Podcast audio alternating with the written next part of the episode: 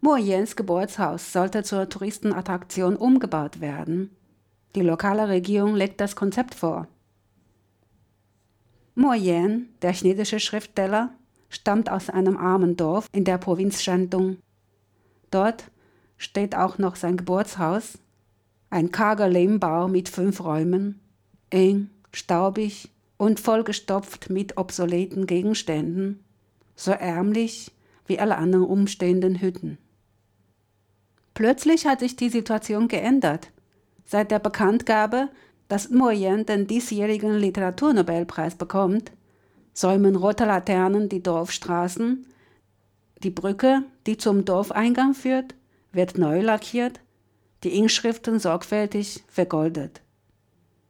Eine Reihe blauer Schilder weisen den Touristen den Weg zum Moyens Geburtshaus. Mein Geschäft läuft sogar besser als beim Frühlingsfest. Täglich fahre ich Touristen zum Moyens Geburtshaus, freut sich ein Taxifahrer. Es ist zur Touristenattraktion geworden.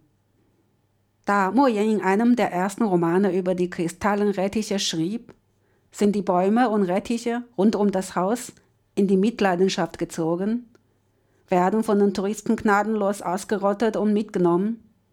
Sogar das Gras im Hof bleibt nicht davon verschont. Die Touristen zupfen die Baumblätter ab und beten dabei, möge meinem Sohn das Talent von Moyen zuteil werden, möge er es auf die Beijing-Universität schaffen. Der Bruder von Moyen sagte dazu, mir ist es peinlich, die Leute davon abzuhalten, weil sie sich dann das Maul über uns zerreißen. Nach seiner Schätzung kommen jetzt täglich ungefähr 200 Touristen zum Geburtshaus von Moyen. Die lokale Regierung hat ein Konzept über den Umbau des Geburtshauses vorgelegt. 500.000 Yuan möchte man dafür investieren. Herr Guan, Moyens 90-jähriger Vater, weigerte sich bei einem Interview. Moyen kommt aus dem Kornfeld, hat es durch sehr harte Arbeit geschafft. Schon letztes Jahr haben wir einen Umbau abgelehnt, auch dieses Jahr möchten wir es nicht. Das ist uns zu viel Schmeichelei. Wir möchten nur eine einfache Renovierung durchführen. Man hat ausgerechnet, die Summe von 500.000 Yuan würde in dem Dorf für eine alleinstehende Villa ausreichen und wundert sich, welche Umbaumaßnahmen diese Investition rechtfertigen könnten. Geht es dabei nicht um die Authentizität, um das Bewahren der Geschichte Moyens?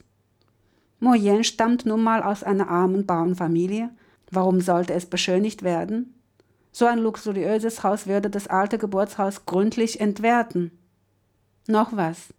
Der Lehmbau gehört jetzt der Familie Guan.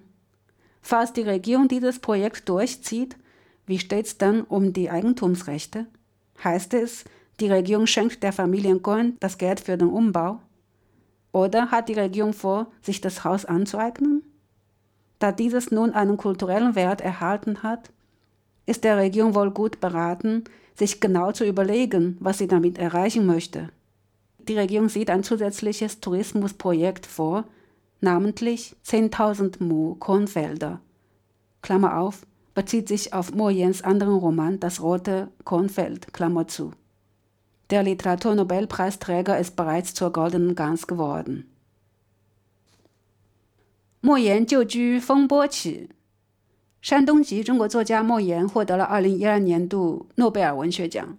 莫言故居现在还在山东高密市平安庄中靠近交河的地方，一处闲置了二十余年的普通农家院落，土坯屋五间房，狭小逼仄，满是灰尘和杂物。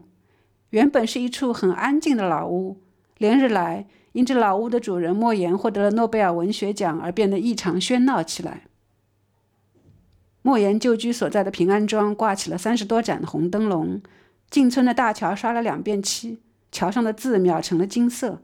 新设置的蓝色路标“莫言旧居”指引着各路来访者，比过节生意还要好做。从来没有见过这么多人到莫言旧居参观。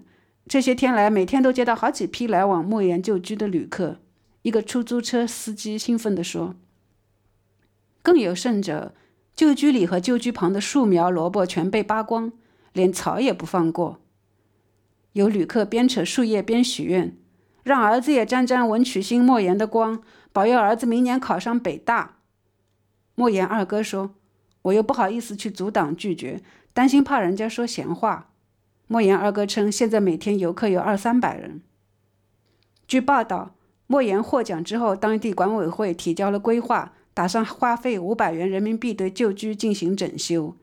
但九十岁高龄的莫言父亲在接受采访时说：“莫言是从高粱地里走出去的人，通过自己的辛苦写作成名。